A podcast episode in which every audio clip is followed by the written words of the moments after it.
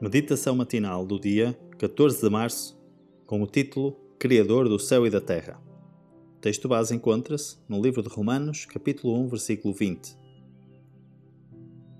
Porque as suas coisas invisíveis, desde a criação do mundo, tanto o seu eterno poder como a sua divindade, se entendem e claramente se veem pelas coisas que estão criadas para que eles fiquem inexcusáveis. Havia em Cesareia um certo homem chamado Cornélio, centurião da corte chamada italiana, piedoso e temente a Deus, com toda a sua casa, o qual fazia muitas esmolas ao povo, e de contínuo orava a Deus. Embora Cornélio fosse romano, tinha-se familiarizado com o verdadeiro Deus e tinha renunciado à idolatria. Era obediente à vontade de Deus e adorava-o com um coração sincero. Não se tinha ligado aos judeus, mas conhecia a lei moral e obedecia-lhe não tinha sido circuncidado nem tomado parte no sistema sacrificial. Por isso, os judeus consideravam-no imundo. No entanto, ele apoiava a causa judaica com liberais doações, sendo conhecido longe e perto pelos seus atos de caridade e de beneficência. A sua vida justa tinha-lhe granjeado uma boa reputação, tanto entre judeus como entre gentios. Cornélio não tinha uma fé esclarecida em Cristo. Embora cresce nas profecias, e estivesse à espera do Messias vindouro.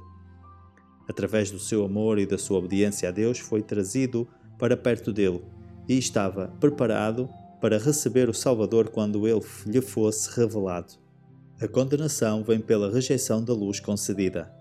O centurião era um homem de família nobre e ocupava uma posição de elevada confiança e honra. Mas estas circunstâncias não tinham corrompido os nobres atributos do seu caráter. A verdadeira bondade e a grandeza uniram-se para fazer dele um homem moralmente digno. A sua influência era benéfica para todos aqueles com quem entrava em contacto. Cria no único Deus, Criador do céu e da terra. Reverenciava-o, conhecia a sua autoridade e procurava o seu conselho em todos os assuntos da sua vida. Era fiel nos seus deveres domésticos, bem como nas suas responsabilidades oficiais e tinha construído um altar a Deus no seu lar.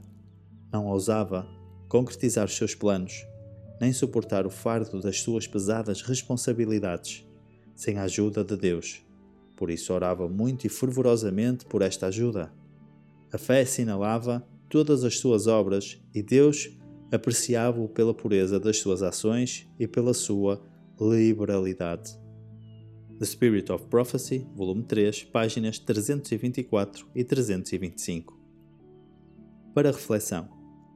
Estou pronto a evangelizar aqueles que Jesus preparou para o receberem? Inspiração devocional.